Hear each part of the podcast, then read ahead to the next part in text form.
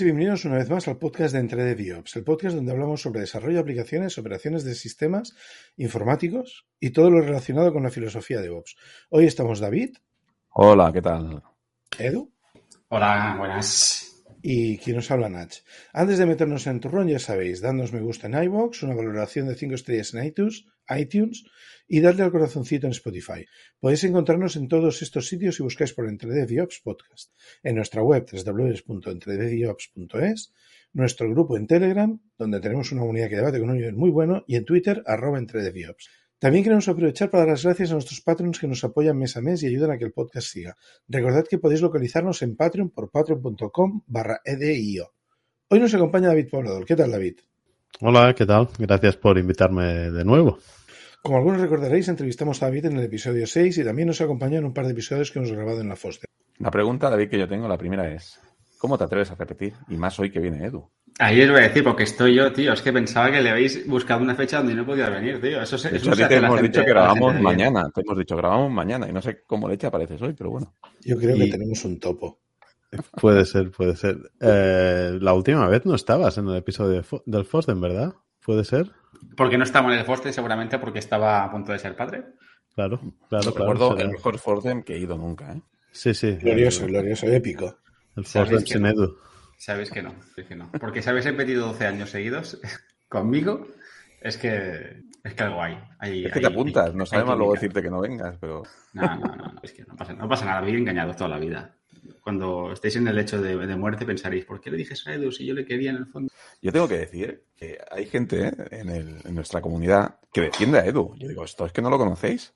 A mí me han llegado a decir hasta que te hago bullying, ¿sabes? En el grupo de Telegram, ah, deja hacerle bullying a pobre Edu. Digo, ¿qué dices? Se llama soborno, se llama soborno. Pero si nos lo hace él a nosotros, ¿sabes? Digo, esto no lo conocéis. Toda la gente que te conoce está de acuerdo en que hay que... O sea, lo que te hacemos se llama karma, ¿vale? Lo que tú no Bueno, hemos sabes... venido, hemos a grabar un episodio, no, hacer, no, no meteros conmigo. Venga, va, venga, venga. Sí, ver, tenemos que, grabar, tenemos que grabar al menos un episodio, porque una píldora no dará suficiente para explicar por qué todo esto. Sí, eso sí que es verdad. Bueno, lo primero, por recordar a nuestros oyentes, David, eh, ¿quién eres y a qué te dedicas? Bueno, eh, me dedico al mundo. Vale, gracias, de- David, gracias. Venga, sigamos. No, venga, venga, dale, dale. que te veo ahí, que, te, que, te- que no te sueltas. Venga, dale. Mi especialidad ha sido en asuntos de infraestructura y sistemas durante, bueno, bastantes años ya. Eh, muchos, hace más de 10 años había llevado equipos de infraestructura y, sistemas en, en algunas empresas de, de, Barcelona, Digital Native, y hace aproximadamente unos 12 años empecé a trabajar en Spotify donde me encargué de montar el, el básicamente el equipo de Site Reliability Engineering eh, desde, desde cero. Cuando empecé allí era una empresa muy, muy pequeña, pues con, con en total menos de menos de 100 ingenieros. En Estocolmo éramos menos de 100 personas en total.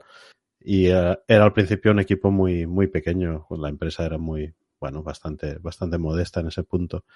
Y todo esto fue creciendo y se nos fue un poco de las manos y llegó a un equipo pues bastante grande que, que es el último nombre, que es bastante relevante para el, para el título del podcast de hoy, era el equipo de Platform, donde mi último rol fue, fue como Principal Engineer, eh, donde básicamente me, me dedicaba a proyectos que cruzaban el boundary de muchísimos equipos, cosas que, que influenciaban básicamente la arquitectura de muchos equipos en Spotify y desde hace unos pues cuatro o cinco meses ya no soy empleado de Spotify, necesitaba un, un cambio después de, de 11 años en Estocolmo y, con muchas vivencias. Tenía un poco de ganas de salir un poco de la zona de mm, confort y, y he empezado a hacer algunos, algunos temas de consultoría y advisory en empresas digital native mucho más pequeñas. Mi, mi idea es trabajar en cosas más pequeñas a partir de ahora um, aquí en, en, en, Barcelona principalmente, pero por, con empresas que tienen, que tienen un footprint así más internacional. Y estoy un poco, en, sinceramente, en un periodo donde estoy decidiendo que quiero, a qué quiero dedicarme con más, con más foco en los próximos meses y años. Pero de momento estoy haciendo esto y, y me está dando, me está, me está obligando a, pues a poner en práctica algunos músculos a usar algunos músculos que ya no estaba usando desde hace tiempo, lo cual es muy, muy interesante. Y otra vez, como he dicho antes, un placer estar aquí con vosotros, como siempre, porque, porque bueno, a pesar de Edu, es un, es un grupo de gente que, que, con el que siempre he tenido conversaciones extremadamente pues que me han hecho crecer y me han hecho aprender un montón de cosas y, y, y aquí estoy con vosotros. Un placer. Bueno, muchas gracias, David. Yo, estaba pensando cuando ha dicho salir de mi zona de confort, directamente he ido a territorio hostil. O es como decir, no, me he cansado de estar en las Bahamas y, me voy, no sé, a, la cara del Vietnam, ¿sabes? Le gusta, le gusta ir de un extremo a otro. Aquí, pero aquí están entre amigos y supongo que, que bien grabando este video. Sí, a ver, con, con sinceridad un poco también el cambio profesional responde a, a una necesidad de, de, de, ver el mundo más, más real. Yo entiendo entiendo que, que, muchas de las cosas que he vivido en esa, en, en, esa empresa, pues no las volveré a vivir en mi carrera profesional, pero eso también es bueno, a pesar de todo lo que, todo lo que pueda dar a perder. Y, y, yo creo que tenemos opciones de, de, hacer cosas mucho más interesantes a nivel tecnológico en, aquí, en, en el Estado y en, y en usando un poco las experiencias de otras empresas, y eso me gustaría me gustaría traerlo. Uh, me gustaría ayudar un poco a, hacer un poco un shift de mindset que realmente es necesario. Mi experiencia actual es que hay un gap que es enorme, eh, sinceramente, en las maneras de trabajar y en las maneras de, de ver la tecnología y el rol que juega el ingeniero o la ingeniera en, en, en cómo se organizan las empresas, claramente. Bueno, hoy te hemos traído para hablar de un concepto que, que tiene ya una cierta relevancia en la industria hoy en día que se llama Platform Engineering. Eh, entonces vamos a empezar con una definición del, concepto. Lo que pasa es que esta vez normalmente utilizamos como fuente de verdad la, las definiciones de Wikipedia, pero esta vez hemos querido también tirar un poco de el servicio este de chat GPT, la tecnología esta que está también removiendo un montón de comentarios y para este episodio de hoy le hemos pedido que nos explique las diferencias entre un sysadmin, un DevOps, un SRE y un Platform Engineer. Y la respuesta ha sido la siguiente. Un sysadmin es un administrador de sistemas que se encarga de la configuración, mantenimiento y monitoreo de uno o más sistemas informáticos. Un DevOps es un profesional que se encarga de coordinar y mejorar la colaboración entre el equipo de desarrollo de software y el equipo de operaciones de tecnología de la información. Un SRE o Site Reliability Engineer es un ingeniero de confiabilidad de sitios que se encarga de garantizar la disponibilidad, rendimiento y escalabilidad de un sistema informático en producción. Y finalmente, un Platform Engineer es un ingeniero de plataforma que se encarga de diseñar, desarrollar y mantener una plataforma tecnológica que permita a los equipos de desarrollo de software crear y desplegar aplicaciones de manera rápida y eficiente. Las principales diferencias entre estos cuatro perfiles profesionales son las siguientes. Primero, el enfoque. Mientras que el sysadmin se enfoca en el mantenimiento y monitoreo de sistemas informáticos, el DevOps se enfoca en la colaboración entre el equipo de desarrollo y el equipo de operaciones. El SRE en la confiabilidad de un sistema en producción y el Platform Engineer en el diseño y desarrollo de plataformas tecnológicas. El segundo aspecto son las habilidades. Cada perfil requiere habilidades y conocimientos diferentes. Por ejemplo, el sysadmin debe tener conocimientos en sistemas operativos, bases de datos y redes. El DevOps debe tener habilidades en automatización y control de versiones. El SRE en, monitoreo y resolución de problemas. Y el Platform Engineer en diseño de arquitecturas y desarrollo de plataformas. Finalmente, la otra diferencia es el rol en la empresa. Cada perfil tiene un rol diferente en, la, empresa. El sysadmin se encarga de la administración de sistemas, el DevOps de mejorar la colaboración entre el equipo de desarrollo y el de operaciones, el SRE de garantizar la confiabilidad de un sistema de producción y el Platform Engineer de diseñar y desarrollar plataformas tecnológicas. Pues bien, esto es lo que nos ha dicho el chat GPT. A partir de aquí empezamos el debate. Empezamos el debate, pero yo tengo una propuesta. Si ChatGPT se mete conmigo, le podemos pedir que haga los episodios y ya os puede sustituir. Grabaré yo, evidentemente, con la con GPT, porque vosotros sobráis, ¿no? Si ella puede hacerlo, la, la IA, pero por lo demás podemos continuar. El día, el día que el chat GPT pueda hablar con voz y conectarse a nuestro podcast y grabar con nosotros, ese día ya no te necesitaremos, Edu. Hay que entrenar el modelo, ¿eh? En esa, con ese enfoque. No, el, el, no, en serio, el debate, podemos tener este debate que encima yo fui un poco picar, picaroncillo y un poco busqué el último episodio, creo que fue la entrevista con Joao, que queríamos sacar este tema y, y, y, hacer un debate, ¿no? Y justo pues engañamos a David, ¿no? Y que pensamos que iba a aportar mogollón en, en, su experiencia en, en, Spotify, es lo que comentaba, que ha ayudado a montar equipos o a montar lo que es o que era hace dos días, hasta que lo dejó al menos Spotify, el equipo de infraestructura, plataforma en Spotify. Y queríamos un poco pues, discutir ¿no? cómo vemos eh, este cambio de paradigma, este nuevo cambio de paradigma, si es marketing, si tiene sentido, qué, qué aporta la industria, qué, qué, cambios tiene que tener un profesional si quiere pasar estas fases y, y, lo, que, salga. ¿Y David?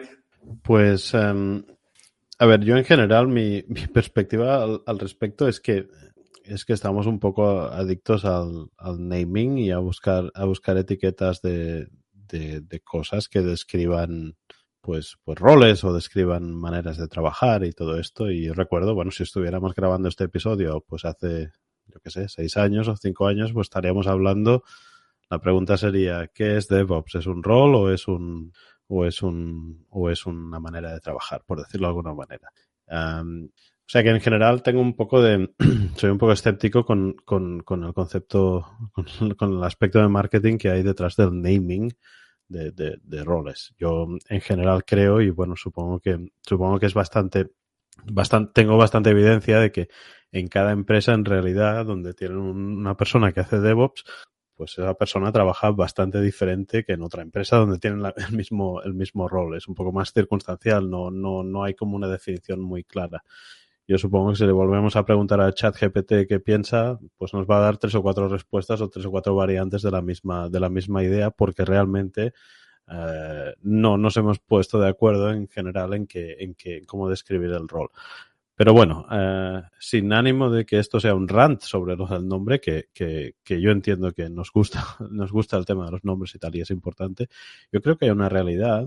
Ocurren dos cosas, o confluyen dos cosas en este momento, en la manera como entendemos la tecnología, sobre todo en empresas más digital native, que, que, es muy interesante. La primera es que, es que las primitivas con las que trabajábamos hace 10 años han cambiado o son commodity o se usan sobre otros proveedores terceros como, como los proveedores de cloud y, y obviamente la disciplina de, de, administración de, los sistemas pues ha cambiado porque, porque esas primitivas han cambiado y, es, y, es, y es normal y realmente administras más una plataforma que algo muy tangible, porque hemos subido un poco la capa de abstracción. Esta es la primera cosa. La segunda es que nos hemos pasado 15 años con arquitecturas mm, en general bastante orientadas a servicio, Service Oriented Architecture o Microservice Oriented Architecture casi, um, que han generado complejidad muy grande. ¿Por qué? Eh, estos stacks tecnológicos eh, inicialmente eran un poco rudimentarios y con el tiempo pues se han ido estandarizando a distintas maneras de trabajar. Y todavía no hemos llegado a un estándar concreto. O sea, si tú empezabas con un microservicio pues hace 10 años, pues es muy diferente que como cuando empiezas con un microservicio hoy en día. Básicamente, no solo en runtime, directamente en los, en los lenguajes de programación, en los frameworks y todo esto. Y yo creo que un poco nos estamos dando cuenta de que es el momento de platformizar. No me gusta mucho la palabra, pero es el momento de platformizar en el sentido de que vamos a ver cuáles son nuestras piezas de Lego para montar arquitecturas, para intentar evitar reinventar um, prácticas, reinventar maneras de, de, de arquitectura software.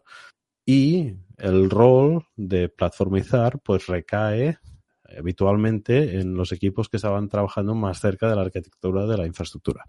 Y yo creo que este es un poco el rebranding que estamos viendo. Platform Engineer, hay empresas donde le llaman Cloud Engineer y casi hay un overlap en todo esto. Uh, yo creo que ese es un poco el rebranding que estamos viendo porque el rol está mutando dada la complejidad o los cambios arquitecturales que hemos visto. Esta es mi, mi, perspectiva. No me importa mucho el nombre, pero sí que es cierto que el dominio, la serie de cosas que se tienen que hacer van a cambiar.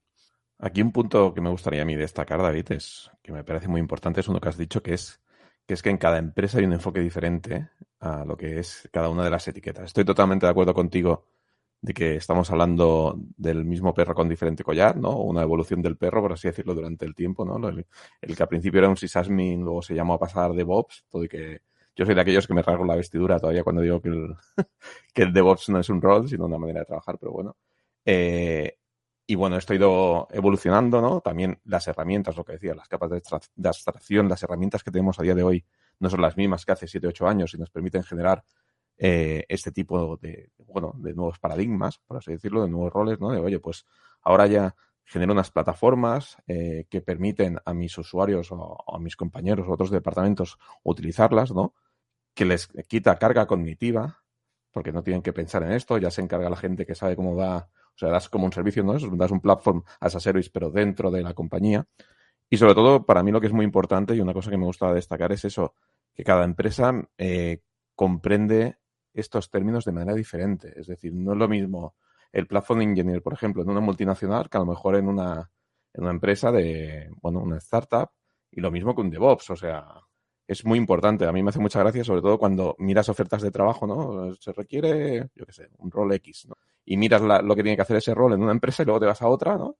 Y lo que piden para ese rol. Entonces, es muy importante, o sea, que no hay un estándar definido en este sentido, todo y que yo creo que la definición que ha hecho ChatGPT que hay en el mercado es, digamos, es el más estándar o, la más neutra, por así decirlo. Pero luego tenemos las particularidades de cada uno de los sitios. Hay, hay una cosa que, que me, me recuerda un poco cuando empezábamos a hablar de, de DevOps y del concepto de DevOps como cultura y tal. O sea, el tema para mí es el siguiente. Al fin y al cabo, aquí hay una serie de ingenieros. La cuestión es que todos somos una serie de ingenieros que tenemos unos conocimientos y unas habilidades, unos skills, que somos capaces de utilizar unas herramientas u otras de un modo u otro, y al final los utilizamos para conseguir ciertas cosas. Por ejemplo, hay, todo un mundo de, términos, yo diría casi una miríada de, términos que han ido apareciendo, sobre todo, por ejemplo, a, partir del Machine Learning y del, y del Deep Learning, que es el MLOps, el DataOps, eh, y al final la cuestión es, ¿son roles diferentes? o son posiciones diferentes, con responsabilidades diferentes, con enfoques parecidos a veces, dependiendo del caso, pero básicamente es, es son conceptos que las organizaciones existentes tienen que adoptar de una manera u otra, o acaban adoptándolas de una manera u otra, no, no necesariamente tienen que adoptarlas, pero sobre todo eh, depende mucho de la organización del equipo de la organización del personal técnico que está en esa empresa.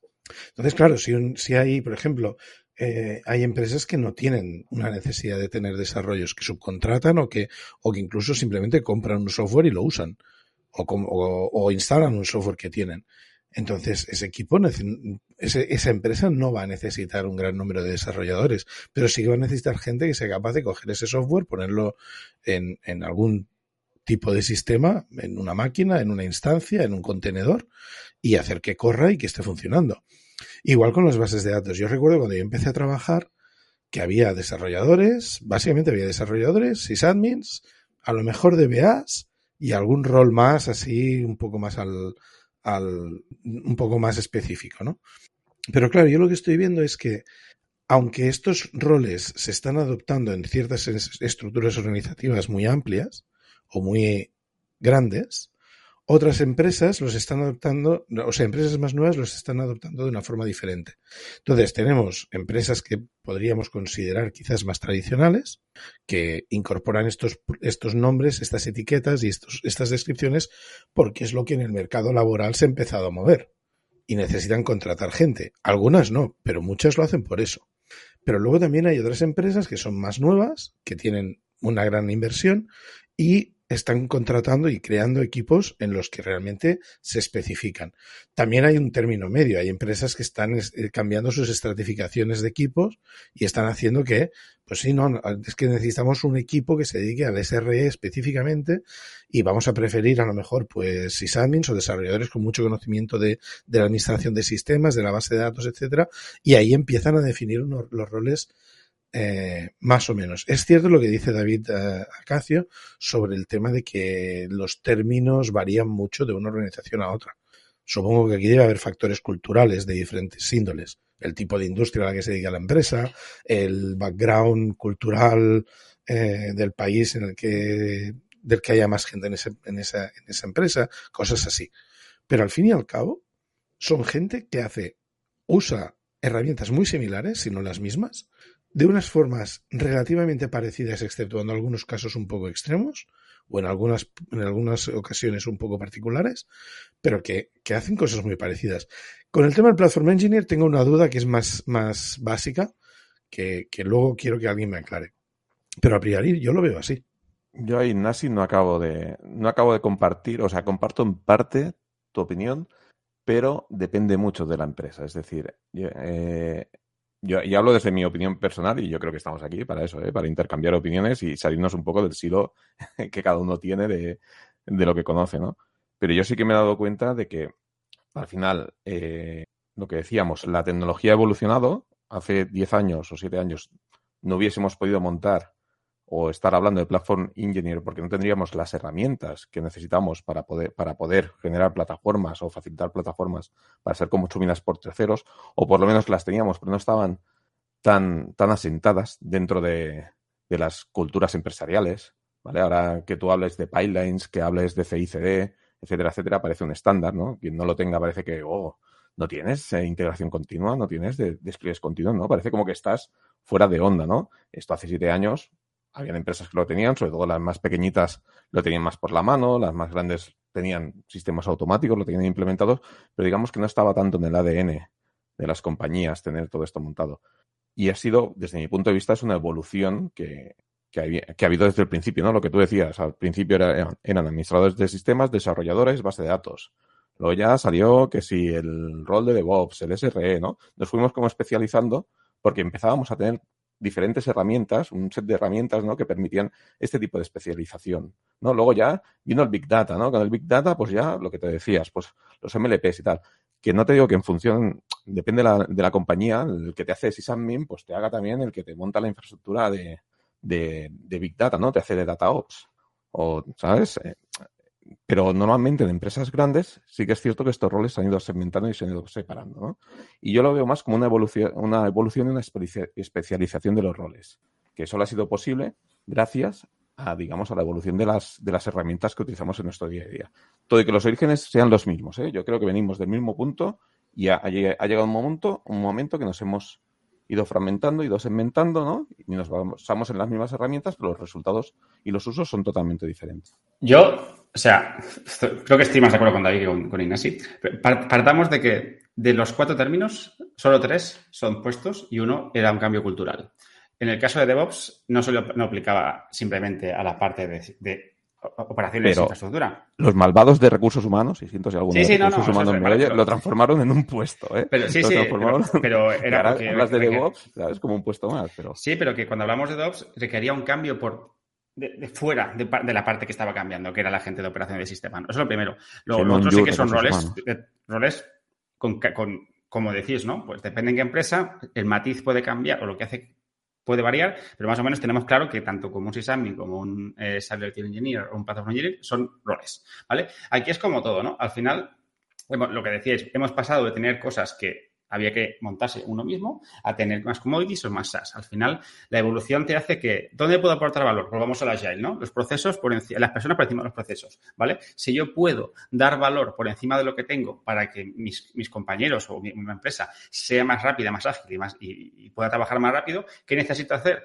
Pues si yo tengo alguna capa de abstracción que llega hasta cierto punto, que puede ser cloud o, o SaaS, ¿qué puedo hacer por encima para hacer que todavía mis compañeros vayan más rápido? Pues estoy plataformizando. Y eso es lo que hace un platform Hasta la fecha, ahora, ¿quién piensa? O sea, ahora alguien monta una empresa y ¿quién se plantea montarse un servidor de correo? Nadie. Todo eso ya es una commodity. Gmail, Outlook, quien, quien quieras, Office, lo que quieras, ¿vale? Pues no lo estás haciendo. Pues, ¿qué estamos consiguiendo? Cada vez que los, los, los, eh, los clouds eh, públicos avanzan más, tendrán más commodities. Entonces, ¿dónde aportas valor? Haciendo que todas esas piezas tan separadas eh, actúen como algo, como algo en conjunto como una plataforma. Entonces, al final, sí que es verdad que yo aquí veo principalmente la parte de platform y la parte SRE, que son roles más difusos, no, viene, no es gente, gente puramente de infraestructura, puede venir alguien de desarrollo y hay un punto mixto aquí, ¿no? Porque necesitas como estas dos, eh, estos dos eh, conjuntos de habilidades, infraestructura o, y desarrollo, Pero creo que, como dice David eh, Acacio, pues al final es una evolución de lo que tienes a, lo que puedes hacer con lo que tienes. Hay, hay varias cosas. La primera es, no, no acabo de ver exactamente qué diferencia tiene una opinión o la otra. O sea, me parece que no estamos tan alejados. Sí, claro. Pero bueno, está bien que haya que, que, que, que tiene que haber un debate en algún sitio. Claro, pues joder, eh, Ignacio nos está rompiendo el debate. Ahora no te alinees, ¿eh? Ahora no te alinees. No, es que yo no, no lo que no acabo de ver es qué diferencia hay.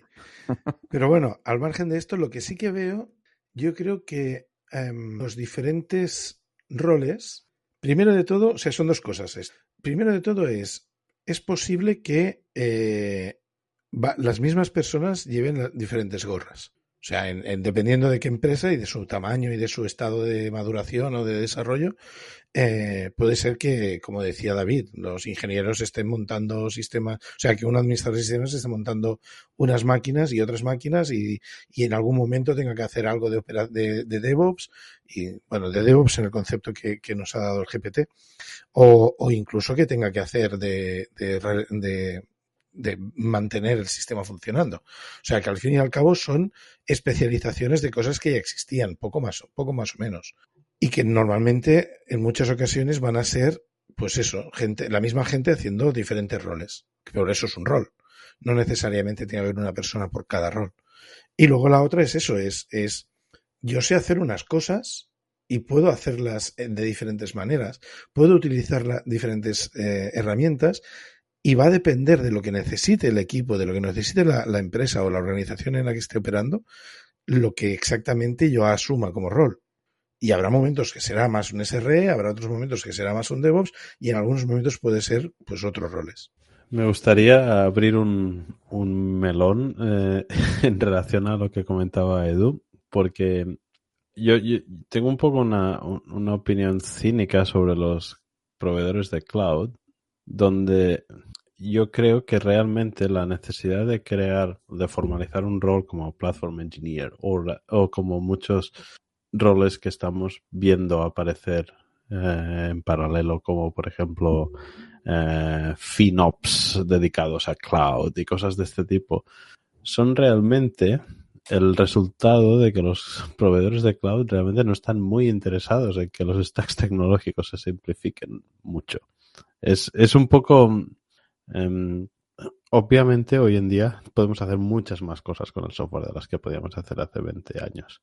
Pero el coste de hacer un bootstrap de algunos proyectos, yo veo un montón de startups realmente pequeñas, donde todavía no tienen una idea de negocio muy probada o realmente no tienen una idea de negocio súper, súper, con grandes requisitos, que están gastando una cantidad de recursos enormes en, en, en, preparar su infraestructura para adaptarse a estos building blocks o a estas piezas de Lego que los cloud, los cloud providers te ofrecen.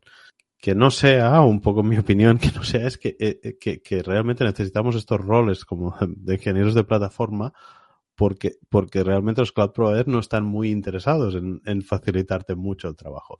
Es, es un, una opinión personal, no está nada validado esto, pero, pero yo creo que, que hay un, hay un aspecto de user experience que todavía no está muy, muy bien comoditizado. Es para abrir un poco un melón, un melón relacionado con esto. Yo tengo sentimientos encontrados, pero te doy la razón de que al final a los clouds, eh, a los privados no les interesa, te, retienen, ¿no? Al final eh, yo he trabajado con AWS y con, y con G-Cloud eh, actualmente y sí que te das cuenta que sí que es verdad que ciertos servicios están estandarizados, todo el mundo ha replicado S3 de, Amazon Services, pero los restos son totalmente diferentes. ¿no? Entonces, eh, no, creo que falta que falta que la industria avance, lo que, lo que ha conseguido Kubernetes a base de una complejidad extrema, pero tienes una plataforma de despliegue estandarizada, ¿vale? Pero falta hacerlo a más niveles, ¿no? Que los clouds realmente, lo que te, pues yo te doy una, una, un, servicio que te lo puede dar otro, quien sea, y te da el mismo. Yo lo que gano es porque te lo hago mejor, no te lo hago diferente. ¿Vale? Que eso es un problema que sí, que es lo que decía David, ¿no? Que al final eh, ya no es conocer, eh, tener un conocimiento de infraestructura, de montar un API, de montarnos una base de datos, es cómo narices lo monto en este cloud provider, cómo lo monto en el otro. ¿Qué cosas turbias voy a encontrarme en ese proceso? Porque todo es turbio y oscuro, ¿no? Porque al final a mí me está pasando, yo vengo de hacer cosas en AWS mm, con mayor o menor eh, suerte y hacerlas en GCP es una película totalmente distinto. Luego podemos hablar si me gusta más, menos, si, si este es mejor, este es peor, ¿no? Esa es otra película. Pero realmente sí que faltaría pues que, que haya como una especie de estandarización, ¿no? Sí que también te digo que cuando no existía todo esto, ¿qué pasaba y qué sigue pasando? Cuando una empresa va a montar una startup, un servicio, la arquitectura que se define, pues se le definirán quien se la defina, pero será totalmente distinta a otra empresa. Entonces tampoco tenemos una homogeneidad a nivel de cómo se monta algo.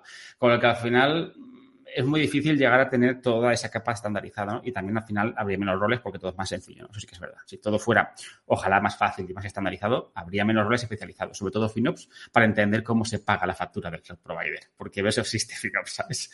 No, no, yo estoy totalmente alineado con vosotros. De hecho, una de las cosas que más me chocó en, el rol que estoy ahora es estoy montando, bueno, estoy haciendo de arquitecto del, del cloud, montando infraestructuras y en el camino que llevamos en mi empresa, que ya llevamos cinco años, pues migrándonos hacia allí y demás, una de las cosas que más nos costó eh, entender era cuando íbamos a nuestro proveedor cloud y decíamos, oye, ¿esto cómo lo montamos? Eh, nos decía, no, mira, tienes esta pieza, esta pieza y esta pieza. Y digo, vale, pero ¿cuál es la manera correcta de combinarlas? Porque se me ocurren cinco o seis maneras eh, correctas de combinarlas. No, no, la que tú consideres. ¿Sabes? Y dices, mamones.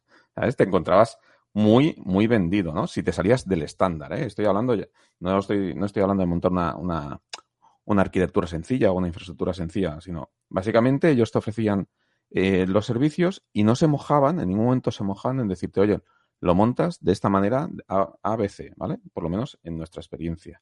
Eh, si bien es cierto que también tiene una, una comprensión, o bueno, yo la comprensión que le he encontrado es que generan, por lo menos en nuestro proveedor, se generan tantos servicios se generan tantas cosas nuevas, ¿vale? Te llegan tantas piezas que ni ellos mismos pueden cerrar esas arquitecturas. Porque lo que cierran, lo que validan en una arquitectura estándar X, al cabo de un mes y pico, ya, digamos, se invalida porque llega una nueva pieza, ¿no? Que cubre que esa funcionalidad, ¿no? Que estaba por en medio o sustituye otra. Entonces, claro, se invalidan las arquitecturas entre ellas al poco, al poco tiempo. Entonces, eh, también, bueno, tiene su, su, parte positiva, ¿no? Y también su, su parte negativa. Y es lo que decir, o sea, necesitas gente que conozca todas estas plataformas, ¿no? Que, estén al día y necesitas segmentar este conocimiento, ¿vale? Y esta complejidad en diferentes roles, ¿no? Y entonces, lo que decimos, a lo mejor tienes un rol más de arquitecto de cloud, luego tienes lo que decía Edo, de FinOps, yo también he, luchado con ello, ¿no? Decir, ¿y cómo va esta factura, no? Porque claro, cada servicio se factura diferente, ¿no? Y, cómo lo hago para optimizar los costes. Entonces, necesitas a una persona que se dedique a analizar cómo funciona cada servicio y es eso, y se dedique solo a optimizar costes. A ver, Claro, estamos hablando ya cuando ya tienes cierto volumen, cierta envergadura. Si bien es cierto que las pequeñas empresas que empiezan, pues necesitan cierta guía y lo tienen complicado, ¿no? Y no, quizás no necesitan tanta complejidad. Pero estoy totalmente alineado con vosotros, que es que yo creo que muchos de estos roles vienen a partir de estos proveedores quien nos guste o no, están abocados a generar esto porque tienen que ser competitivos, porque si no el del lado de sacar otro servicio que se llama, en vez de S3, se llama, no sé cómo se llama, el de Google, ¿no? El de Azure, pero todos se van copiando uno a los otros y son súper agresivos. Y al final, bueno, es, es hacia donde nos lleva el mercado, señores. Pues sí, yo creo que precisamente es esto. Se trata de que los, para mí los proveedores de cloud básicamente son una implementación de unas herramientas con una interfaz que, que al principio era más ad hoc y, y, había que ir haciendo, las tenían que ir definiendo. Sin, sin, por ejemplo, un ejemplo de esto es que AWS empezó siendo XML y luego pasó a ser JSON. O sea, la, la interfaz cambió porque lo consideraron oportuno, porque el, el, la clientela se lo pedía. Pero yo creo que al final esto acabará siendo una elección puramente de costes, poco más allá que eso, eh, muy a largo plazo, ¿eh? estoy hablando, ojo, ahora no estoy hablando en los próximos cinco años y quizás tampoco en los próximos diez. Y, que mm, elegiremos qué herramientas queremos utilizar de esa caja de herramientas, sabiendo cómo las tenemos que combinar para construir el resultado que eh, necesitamos. Y al final la única diferencia entre un proveedor u otro va a ser poco más que el coste. Y es donde va a haber toda la competencia. Es, es lo que me estoy viendo. Al fin y al cabo, casi todos los proveedores han evolucionado, ya fuera porque empezaron dando PAS y algunos han, han evolucionado a IAS, o algunos han dado IAS y han evolucionado a PAS, incluso FAS. Es decir, al fin y al cabo, esto son acercamientos al uso de la tecnología de la infraestructura para desplegar sistemas complejos, aplicaciones eh, servicios y, y- y lo que queramos. Ignasi, soy un ignorante. ¿Qué es el FAS? Functions as a Service. Es el serverless. Bueno, las landas, ¿no? Que- Sí, Exacto. Cloud Function, Vale, sí, sí. Vale, vale. Sí, sí. Lo que pasa es que en principio, si aplicamos la misma nomenclatura, debería ser llamado FAS. Vale, Yo lo conocía como Service. serverless, disculparme, soy un señor No, no, mayor y, no, me sí, cu- sí. y me cuestan las cosas nuevas. El tema, el tema es que los, los building blocks más commodity, como sería el block storage, eh, el S3 o, o, ¿cómo se llama? GCS y todo esto, y el compute, o sea, EC2 y, y cosas parecidas, estos servicios los están corriendo los cloud providers a, sin margen. Básicamente tienen una guerra de precios y la única manera donde ellos consiguen más márgenes, mejores márgenes es pues haciendo cosas bastante, bastante fastidiadas, como por ejemplo comprar todo el stock de, de discos SSD a tres años vista y cosas de este tipo, que esto es real. Am, los, ellos se encuentran en una circunstancia donde tienen que encontrar la manera de ser rentables y encontrar la manera de generar beneficios con organizaciones que son miles y miles y miles de personas trabajando en, en cloud. De ahí que no hay ninguno de esos proveedores que tenga un interés muy claro en mejorar sus, su billing, o sea, hacer un, hacer, eh, yo ya sé que muchas empresas se dedican al tema de cloud cost optimization y todo esto, pero en mi experiencia en Spotify había decenas de personas trabajando con la factura de cloud cada mes, básicamente, intentando, intentando ver dónde se podían arreglar cosas y dónde cosas no estaban bien y, y, y- y- tal. Am, no tienen ningún interés en arreglar esto los cloud providers. Ellos tienen esto. Pero también, además, están buscando un poco servicios de más alto nivel y están jugando al doble rasero este de voy a hacer algo muy estándar, o sea, voy a hacer que mi tecnología pues juegue bien con Kubernetes y juegue bien con TensorFlow y estas cosas, pero con algunas pequeñas diferencias. Con lo cual hacen que cosas como multicloud sean extremadamente caras y muy costosas para de mantener y, y se aseguran pues un cierto, un cierto lock-in. Y yo creo que toda esta operación funciona con un marketing paralelo, que yo le llamo el Hacker News Marketing, donde, donde todo el mundo quiere parecerse a Google, todo el mundo quiere hacer la infraestructura como lo hace Google, eh, porque, porque caemos en esa, en esa trampa de pensar, bueno, si yo hago mi tecnología igual que la hace Google, pues voy a ser el siguiente Google. Um, y realmente no lo necesitan muchas empresas, pero yo creo que muchas empresas han caído en, en, en intentar pues hacer una copia de cómo hacen la tecnología las empresas gordas y ahora se encuentran con este gran problema de los building blocks, que todavía es mayor de lo que vemos, por, por lo que decía, no me acuerdo quién era, si David o Eduardo o Ignasi, eh, estas propias empresas lanzan servicios que compiten contra sus propios servicios constantemente. O sea, están lanzando cosas y a tener una arquitectura de referencia en AWS es imposible, porque hay cuatro maneras de correr contenedores en AWS o más, seguramente. Uh, entonces, yo creo que es un poco accidental e intencional. Uh, y, y, yo creo que esto crea la necesidad de poner mucho knowledge o poner mucha expertise en, en, roles como el, el, operador de sistemas tradicional. Um, no sé, yo creo que creo que lo bueno para el futuro sería pues más, más convenciones arquitecturales sin que estén dictadas por los cloud providers. Eso sería muy bueno para el mundo tecnológico. Sí, a mí, esto que comentabas sí que me parece súper divertido, ¿no? Cuando el, el, cloud provider de turno te dice, no, esto es el servicio X, llamaré Apache algo, ¿no? Por más general suele ser un Apache algo, pero, o, o, o una cosa súper divertida que pasó en Amazon con Elasticsearch y OpenSearch. El, este famoso fork que es un fork y se ha quedado en el fork, porque creo que al final no están haciendo nada. Era, era quedar guays de que hacemos un fork y mantenemos open source, pero realmente que está evolucionando es Elasticsearch. Open, open. Y, y claro. Bueno, y ahora, si y ahora el servicio de... gestionado, perdóname, ¿eh? pero ellos, si quieres el servicio gestionado, tienes que ir con su OpenSearch. No vas con Elastic, ¿eh? No, claro, es que normal, pero es un tema de licencia, ya lo hablamos, ¿no? Era por la licencia que había cambiado Elastic, ¿no? Pero bueno, y sí que es verdad que faltan arquitecturas de referencia, como dice David, ¿no? Por lado, eh, que tengas 18 formas de hacer las cosas, entiendo que tiene que haber una evolución en todo, ¿no? pero es que a veces que mmm, parece un cierto locking, no una evolución natural o que pretenden hacer las cosas mejor, ¿no? Lo que os decía, con Kubernetes algo hemos conseguido, ¿no? A nivel de, más o menos, puedes desplegar en cualquier cloud, si tienes Kubernetes, de formas parecidas, desplegar, pero todo lo que envuelve a Kubernetes, luego es que cada provider es de su padre y de su madre.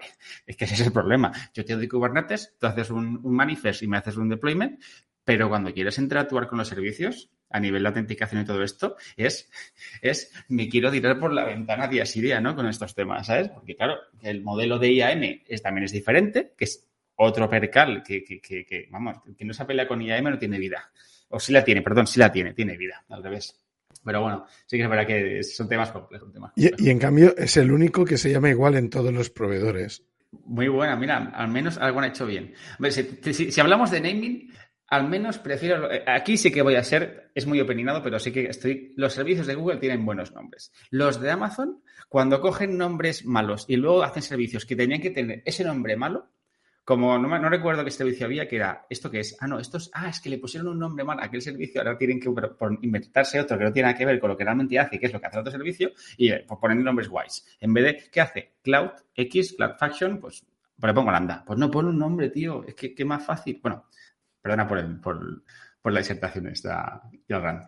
Volviendo un poco al tema del podcast, que nos vamos, me gusta ¿eh? que, nos, que nos vayamos, pero yo después de, estar debatiendo o de estar comentando lo que, lo que estáis hablando, ¿no? De toda esta complejidad y demás, creo que entonces es cuando sí que coge cierto, cierta coherencia, ¿no? El hecho de que haya un, personas, que es lo que decíamos, ¿eh? Pueden ser los sysadmin o quien sea, pero bueno, llamémoslo si queréis platform engineer, que al final es eso, te definen la arquitectura y abstraen esa complejidad ¿no? que conlleva la gestión del, del, proveedor, si hablamos de proveedores cloud y demás, extraen toda esa complejidad y toda esa carga de, conocimiento, carga cognitiva que a mí me gusta llamar.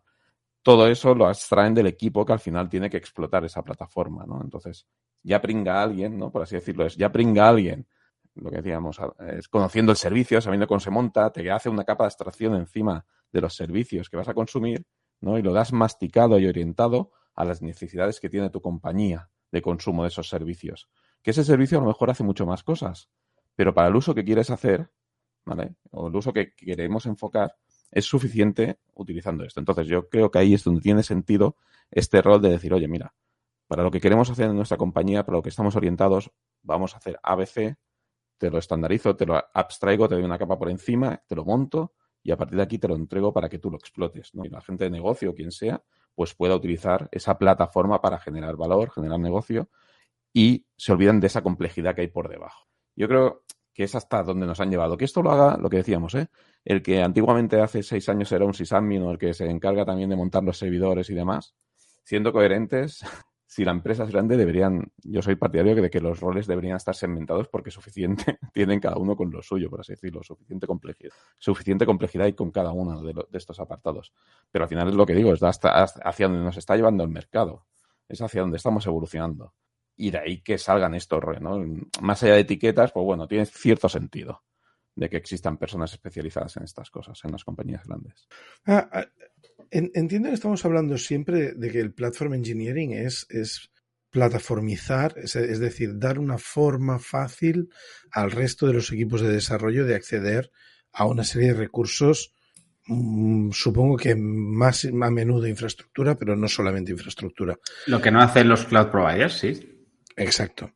Lo que, lo que, lo que yo hay una cosa que he oído, que no estoy seguro de haberla entendido bien, y si la he entendido bien, choca un poco con el concepto de, de, que tengo de Platform Engineer.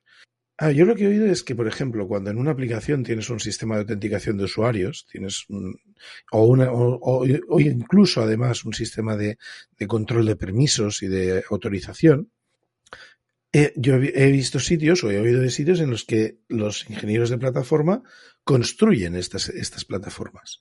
De manera que los, los, desarrolladores de los diferentes componentes, o si queremos verlo así, de los diferentes microservicios de la aplicación, tengan el mismo eh, interfaz para obtener la información que necesitan por usuario y saber qué pueden hacer.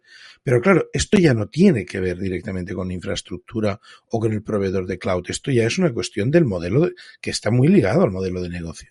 ¿Es, ¿Estoy entendiéndolo bien o es que ahora, ya, ahora como hago más y no tengo claro si, si entiendo las cosas igual de bien que antes? Bajo mi punto de vista deberían ser equipos distintos para mí, yo creo. O sea, yo creo que, al menos yo como lo entiendo, el Platform Engineer es servicio interno para tus compañeros o compañeras, pero un equipo central que hace un sistema de login es producto que es hacia afuera de la empresa. Entonces, yo creo que marcaría esta línea, porque si no es, tener un, radio de acción muy alto, que tiene que haber integración en estas dos piezas. Probablemente haya un punto que tenga que tener integración, pero para mí es bastante diferente. Una cosa es producto interno y otra cosa es producto externo. ¿Vale? O sea, cuando el servicio va a ir hacia afuera o hacia adentro. Si yo hago una herramienta que te permite desplegar eh, fácilmente, que te abstrae Kubernetes directamente del provider, no tienes ni idea, eso es pues, para el resto de ingenieros de la empresa. Cuando voy a hacer lo que tú decías, un sistema de autenticación para que todas las herramientas tengan un single sign es para mí es producto. Otra cosa es que lo hago un equipo central. Yo, yo no estoy muy de acuerdo con eso en llegados a ciertos volúmenes de, empresa, por decirlo de alguna manera. Para mí una evolución natural del concepto de infraestructura es em, en un tiempo pasado, pues, pues la infraestructura era muy dura, muy cruda y necesitabas un grupo de gente que estuviera pues pues intentando, pues yo que sé, abstraer el sistema operativo mm, hacia el resto del de, equipo de, los equipos de ingeniería. Pasa el tiempo y entonces empiezan a abstraer otros, otros, otros building blocks un poco de mayor nivel, yo que sé, una distribución de Linux, por decirlo de alguna manera. Pasa otro tiempo y entonces pues eh, empiezan a abstraer bien las unidades de deployment, yo que sé, los, los contenedores Docker o, cualquier bundle que utilices para hacer deployment. Yo creo que una evolución natural del concepto de infraestructura y obviamente en todo esto te vas dejando algo porque siempre hay legacy, ¿verdad? Pero, pero una evolución natural es conseguir que el mayor parte de, la mayor parte de, tus equipos de ingeniería se dediquen a tareas lo más cercanas posible al problema de negocio que tengas que solucionar o algo así. Entonces, yo en mi experiencia, y, por eso decía que depende un poco del volumen de la empresa.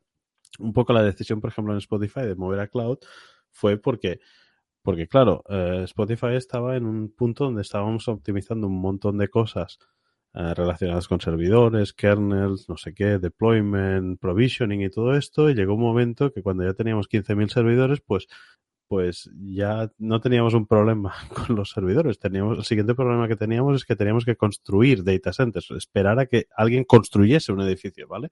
Eh, entonces, claro, nos dimos cuenta que había un montón de gente que estaban dedicados a problemas que realmente estaban muy lejos del negocio principal que es, pues, servir música. Eh, y por eso se hizo lo de cloud. Pero eso se hizo con también una intención futura de que la infraestructura que se iba, a se iba a crear en el futuro fuera de más alto nivel. Por ejemplo, un problema, una vez todos estos casos de uso más infraestructurales estuvieron solucionados, un problema que se detectó es que cada equipo que tenía que hacer cosas con usuarios se montaba su propio sistema de autenticación y autorización. Y entonces, bueno, pues tuvo sentido una vez todos los equipos que hacían temas de storage y todo esto, pues estaban un poco más libres, por decirlo de alguna manera, tuvo sentido pues generar una pequeña abstracción para que al menos pues el día que necesites cosas de creators o cosas de streamers o cosas de anunciantes, pues no tengas que volver a reinventar toda esa capa. Entonces, claro, obviamente eso, eso hace que menos gente trabaje cerca del metal, pero en realidad este es el objetivo por el cual tenemos tecnología. O sea, la, la idea es, la idea es uh, cuantos más, cuanto más energía puedas poner en el problema que estás ofreciendo como empresa, pues mejor. Pero obviamente esto es más fácil decirlo que hacerlo. Y esto se lo puede permitir una empresa como Spotify con 3.000 o 4.000 ingenieros, pero no se lo puede permitir eh, una empresa pequeña donde realmente tienes que hilar muy fino, saber qué batallas vas a jugar y qué batallas no vas a jugar. Y, claro, ahí está un poco la diferencia que quería hacer del volumen.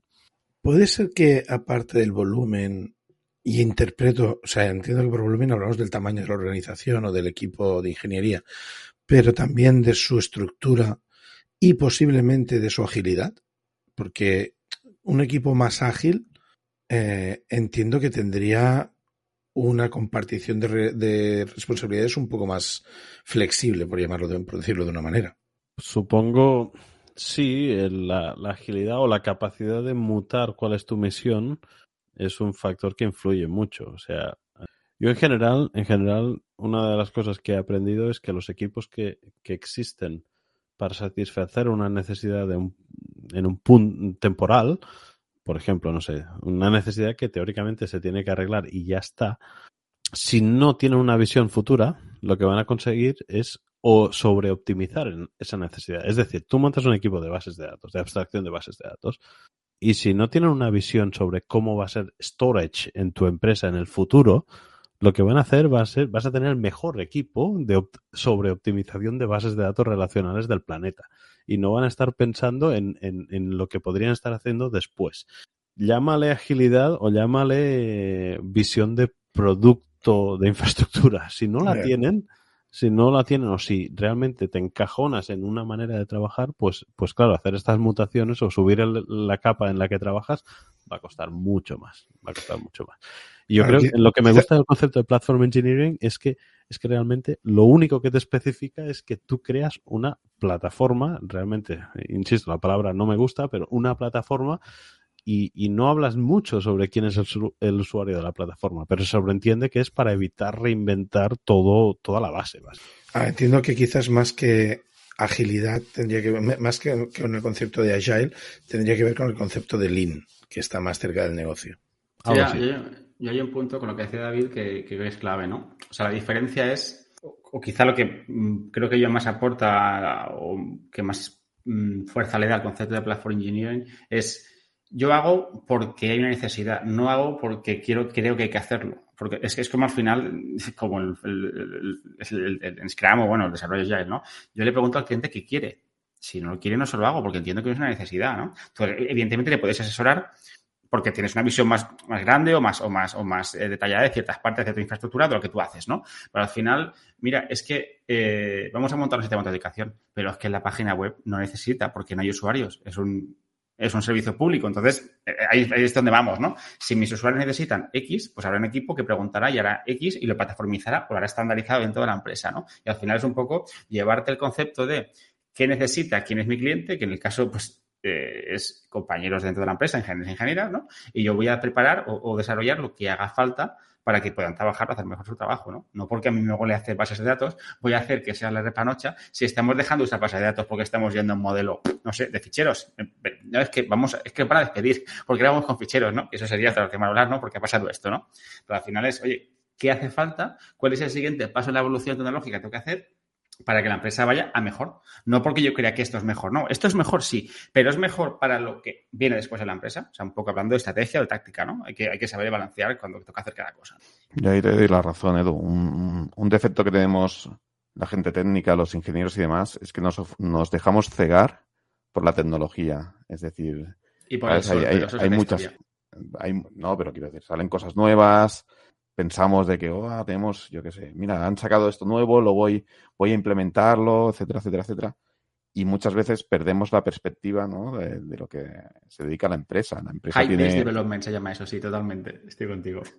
Es que es eso, al final si una empresa se dedica a vender churros, ¿vale? Tú puedes tener la mejor ingeniería del mundo, la mejor, el mejor sistema de análisis de, de, yo qué sé, de Big Data de tus clientes de churros y tal, pero si no vendes churros, ¿vale? No sirve de nada. Entonces es muy importante que la tecnología, las necesidades tecnológicas estén alineadas con el negocio. Y esto se pierde. Y yo creo que el Platform Engineer viene un poco a cubrir este gap, a facilitar, a acercar más la tecnología ¿no? a los objetivos de negocio, entre otras cosas, o a las personas que generan luego las plataformas, las plataformas, ¿no? Las soluciones de, que luego utiliza negocio, las propias soluciones de negocio. ¿Vale? Porque no olvidemos, eh, por ejemplo, en mi caso, las plataformas que se están generando las utiliza el propio negocio. Ya salimos del área técnica, porque parece que solo la, la, vayan a utilizar otros compañeros del área técnica. No, no. Tú, las plataformas, depende de qué tipo de plataformas, no tienen por qué ser utilizadas solo por el área técnica. Las pasas ya a negocio directamente. Y negocio ahí sí que no entiende de qué. De que cómo corre por debajo, si eso, si el objeto se almacena en un S3 o donde se almacena. Él le da igual. Él quiere subir un objeto, quiere hacer lo que sea con ese objeto, quiere que la plataforma haga X y devuelva ahí. Y este es el objetivo también. Yo, creo que al final viene por acercar, o sea, por, ganar agilidad en el negocio y, y, acercar la tecnología al negocio. Un matiz muy rápido, me cuelo, Ignasi, que hasta la fecha siempre había eh, alguien que se dedicaba a hacer producto para este tipo de perfiles, porque normalmente hace falta un back office o algo. Entonces, esto existía, mejor o mejor hecho, pero nadie estaba pendiente de decir, ¿cómo puedo hacer que quien despliegue despliegue más rápido? Esto no miraba nadie, hasta hace dos días, por así decirlo. O sea, la diferencia es que ahora sí que hay un rol que se dedica a mejorar la vida de eh, otros técnicos o técnicas. Pero antes sí que había, oye, mira, se te pide el de producto, que esto no funciona bien, tú lo arreglas. Y le preguntas cómo irá mejor. ¿eh? son conceptos diferentes, ¿eh? para mí, lo que estás diciendo ahora. Es decir, tú ya tienes unas herramientas que funcionan, tú ya tienes un ciclo de despliegue, tú ya tienes ciertas cosas. Y al final el que hace, lo que haces es juntarlo y extraer todas estas capas que ya tienes que funcionan, que ya están funcionando en tu compañía. Y entonces lo que hace, desde mi punto de vista, estos equipos, o estos nuevos roles, por así decirlo, es coger esas piezas que ya funcionan extraerlas todavía más, ¿vale? Y montar soluciones sobre esas piezas y acercarlas más a negocio. Todavía, es decir, eh, ya ahora no quiero entrar en el debate low code y demás, ¿no? Porque esto ya es otro debate, pero bueno, al final toda esta nueva moda, que ya no es tan nueva, pero bueno, todo este movimiento low code y demás, al final es eso, es acercar al usuario el, el objetivo, o sea, que ellos mismos puedan generar las soluciones rápido. Es decir, darle herramientas al usuario capas de abstracción para que el negocio pueda tener sus propias herramientas o, generar sus herramientas tecnológicas que cubran sus necesidades de una manera ágil.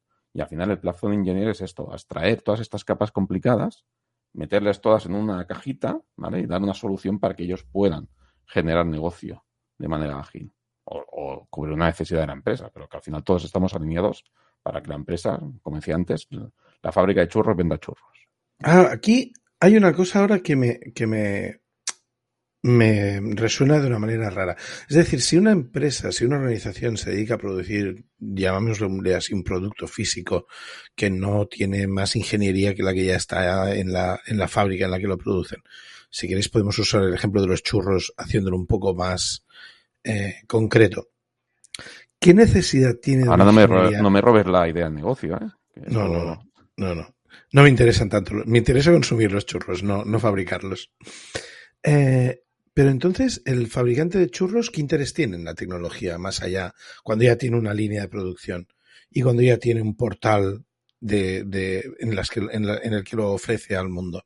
Es decir, una vez, una vez tienes una página, una vez tienes una página una vez tienes una página estática y, y, y, quizás un formulario con un pequeño, una pequeña aplicación para que la gente pueda encargarlas, ¿qué interés tiene eso. Y eso quiere decir que esa empresa no necesitaría tener un departamento de ingeniería eh, IT que construya una aplicación. O sea, el, el problema es que hay un, un, una voluntad de crear ingeniería. O sea, estoy de acuerdo contigo en que los ingenieros nos gustan las cosas que brillan, las nuevas cosas nuevas, nos gusta jugar con ellas, probarlas, experimentar e intentar usarlas al máximo posible.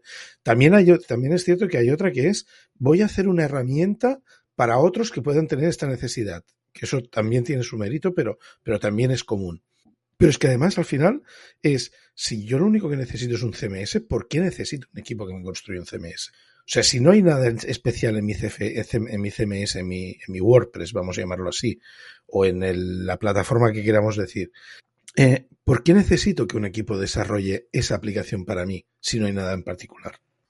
Yo creo que es complicado, ¿eh? No, no, no, no tengo una opinión fuerte sobre esto, ¿no? Que voy a decir, pero al final eh, no todas las em-, personas son iguales, no todas las empresas son iguales. Entonces, es muy triste, pero lo que hablábamos de arquitecturas de referencia también, que decía David Prado, ¿no? Un WordPress funciona, pero es extensible. Entonces, como yo no voy a trabajar igual que mi vecino, voy a querer que en vez de hacer un paso ABC, hago un X, Y, Z. Entonces, diverjo como estoy divergiendo, necesito a alguien que me customice todo eso, porque mi forma de trabajar, la cultura de la empresa hace que, o la forma de hacer de la empresa hace que yo que necesite este flujo. Claro, pero ese es el caso, ese es el caso que estoy diciendo en el que sí que veo que tiene sentido. Es el caso en el que la, la, el desarrollo de la, de la producción requiere algo diferente de lo que existe en el mercado. Yo estoy hablando en el caso en el que no, en el caso en el que yo simplemente necesito un CMS que a lo mejor tenga algún campo en los en la edición de los artículos o a lo mejor necesito una plataforma de venta que ya existe. ¿Por qué tengo que tener un equipo de ingeniería que vaya a construirlo de cero? Eso, es, una cosa que, a veces me sorprende, que parece que la, las empresas construyen sus equipos de ingeniería, diría que casi, casi a veces un poco por vicio. Es que yo, yo ahí es donde no estoy de acuerdo contigo. Es decir, creo que el enfoque, no sé, no, es que no esté de acuerdo, ¿eh? es que creo que el enfoque que estás presentando, si alguna empresa lo hace, es erróneo. O sea, yo no, en el caso que estamos poniendo, yo no plantearía un equipo de ingeniería que montase un CMS. Si tienes WordPress y lo, haces bien, genial, y eso funciona y cubre tu necesidad, genial. ¿Qué plantearía? Pues yo qué sé, eh, a la persona que se encarga de generar el contenido, que a lo mejor sabe mucho de vender churros, pero poco de generar contenido, Le pondría una capa de abstracción por encima del WordPress que ya hace su trabajo perfectamente para, me lo invento, ¿eh? por ejemplo, enviando un mail a una dirección, automáticamente eso se transforme en un, en un artículo en la web, ¿sabes? Sobre el nuevo sabor de churros de fresa, yo qué sé. Para eso le veo utilidad, ¿vale? Esto es lo que estamos hablando de generar plataformas, ¿vale? Que acerquen la tecnología más a negocio, ¿vale? Porque el de negocio no sabrá yo qué sé, se volverá loco con el WordPress, lo puedes simplificar mucho y demás, pero yo no te digo de generar un nuevo WordPress, sino lo que tienes, esa tecnología que tienes, simplifícala, o sea, abstraerla y acércala todavía más al negocio. Y simplifícale. Y por detrás el WordPress, pues seguramente recibirá eso, se lanzará una pipeline, yo qué sé, 50.000 cosas que tú como ingeniero sabes que es la magia que corre por detrás. Pero para él, a lo mejor es algo tan sencillo como enviar un mail a una dirección de correo electrónico y se publica, aparece en la web. Eso es donde tienes. Ah, pero ahí estamos, ahí estás hablando de construir sobre una, sobre una tecnología ya existente. Claro, me parece perfecto, eso, eso le veo sentido. Es que yo donde veo sentido, es que para mí el Platform Engineer es lo que decíamos al principio, coge las diferentes piezas, las, las define, las junta, ¿vale? Y las acerca a negocio. Y si hace falta, evidentemente, pues monta esas piezas que a lo mejor no existen para juntar dos piezas diferentes. Pero no tiene por qué estar eh, construyendo desde cero. Para mí, vamos, es una locura y un enfoque totalmente erróneo. ¿eh? Disculparme. Bueno, al final, al final con todo esto, lo que hay que hacer es a ver qué dice la gente lista, ¿no? Y hablando de gente lista, pues Charity Mayors es alguien para mí inteligente y tiene un articulito que, es muy interesante, ¿no? Que, compara Platform Engineers con lo que quiera que sea un DevOps Engineer, ¿vale? Entonces hay una tablita, que por eso es el artículo, que es muy interesante, ¿no? Hay una tablita que es súper curiosa, ¿no? Porque si alguien quiere un poco mutar hacia Platform Engineering, de lo que tiene que hacer o lo que supuestamente estaría haciendo cada uno de estos roles para cierto tipo de cosas, ¿no? Eh, una cosa súper graciosa es el lenguaje, ¿no? Que debería ser, eh, que es para un platform engineer sería con Rust y para un DevOps o Ops Engineer Python o, Ruby, ¿no? Es curioso, ¿no? Y luego hay, pues, en qué pone foco, que es lo que hablábamos, ¿no? Eh, por ejemplo, Builds for, un platform engineer, internal developer teams, y un DevOps al final es para customers, ¿no? Al final lo que decíamos, ¿no? Estamos teniendo, yo estoy construyendo algo, pero que es donde despliego, pero no lo construyo para mis compañeros, o lo construyo porque alguien tiene que desplegar algo en algún sitio, ¿no? en cambio, pues el platform engineer estaría pensando más allá en cómo todas las piezas encajan para dar una solución que, aporte valor, ¿no? Pero bueno, leo ese artículo, creo que es interesante y que seguramente compartamos, bueno, seguramente lo compartiremos este enlace, algunos más sobre el tema, pero vamos, al final es un debate abierto, lo que decíamos al principio, es la evolución de la industria, bueno o malo, pero al final hay que evolucionar y nos va, ¿no? Bien o mal, pero es la evolución.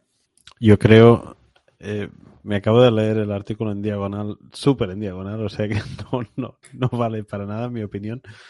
Pero muchas de las cosas que he visto en la columna de qué es un DevOps Engineer versus qué es un Platform Engineer, claro, para mí creo que no hacía falta hacer crear un nuevo naming o un nuevo rol para, para por fin convencer al DevOps Engineer de que no tenía que pasarse toda su vida arreglando cron jobs en lugar, totalmente, totalmente. En lugar de, de, pensar en, en, telemetría más a, más a grosso modo, por decirlo de alguna manera. Pero aparte del, del comentario jocoso, mm, me parece una, una, evolución muy natural, independientemente del cambio de rol, de, de, de, lo que venía haciendo un, un, ingeniero o una ingeniera de sistemas más tradicional.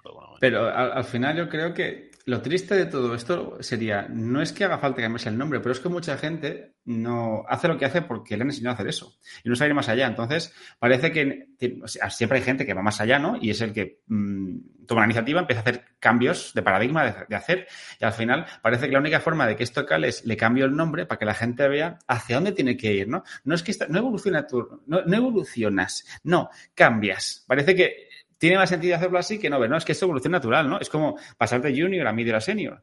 Eso todo el mundo lo entiende. Pero parece que cuando los cambios son tecnológicos o son de, de, adoptar las nuevas herramientas o las nuevas commodities y utilizarlas en tu favor, necesitas un cambio de nombre para entender que eso es necesario. Si no, parece que no te estás quedando obsoleto. Como no se llama distinto, no estás obsoleto. Estoy muy de acuerdo, estoy muy de acuerdo con la diferencia de que yo creo que lo que puede justificar, o sea, en, este, en, estos casos lo que está justificando el cambio de nombre o la aparición de un nuevo nombre no es un cambio de herramienta o una herramienta, sino es una función. Cuando la función es, es, aparece, es cuando ese nuevo nombre aparece. Luego las herramientas incluso pueden ser las mismas, porque a ver, si me apuras, lo que hace un Platform Engineer en Go o en Rust, no es imposible hacerlo en Python, aunque no sea mejor. O sea, no estoy diciendo que sea peor hacerlo en Rust, pero creo que, que hay muchas cosas que en realidad no, no, dependen tanto de la herramienta como más de, de, lo que se supone que tienen que cubrir. No, David, eh, David el... está como que va a decir algo.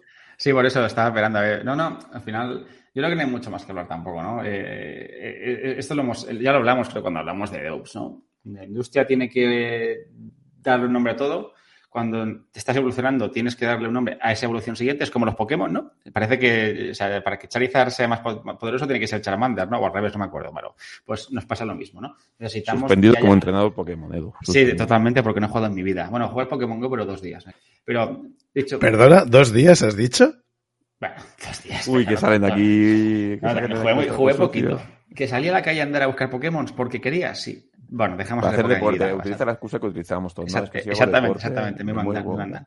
Bueno, pero lo que, lo que os decía antes, al final parece que la forma más fácil de que esto de que esto, de que esto cale en la industria, y, la, no solo la industria como tal o las empresas, sino las propias personas que trabajan en esta industria. Es dar un nombre nuevo para que la gente vea cuál es el siguiente salto. Pero me resulta curioso porque realmente en otras disciplinas esto no. Tú eres un frontend, eres un backend, y tú sabes que tienes que evolucionar y punto. Parece que solo los pringados o las pringadas somos los que a operaciones, que no nos paran de cambiarnos las gorras o cambiarnos el nombre, decir lo que tenemos que hacer. En cambio, en, en, otra, en, en otros roles, como desarrollo, pues tú vas viendo los nuevos paradigmas, los vas, incorporando a tu, a tu, caja de herramientas y pasas a ser más senior o un profesional más capacitado fuera. Pero nosotros parece que estamos condenados a que nos cambie el nombre cada, no sé, dos años. No sé qué, no, recuerdo cada cuántos años, pero más o menos dos años creo que toca un cambio, ¿sabes? A mí esta reflexión que has hecho me parece bastante interesante. Estoy bastante de acuerdo. Eh, lo que también me gustaría tener el punto de vista de alguien de, por ejemplo, de recursos humanos. Es decir, yo creo que estas cosas a veces también vienen enfocadas por lo que decíais, ¿no? Por, por nuevos roles, nuevas necesidades a cubrir.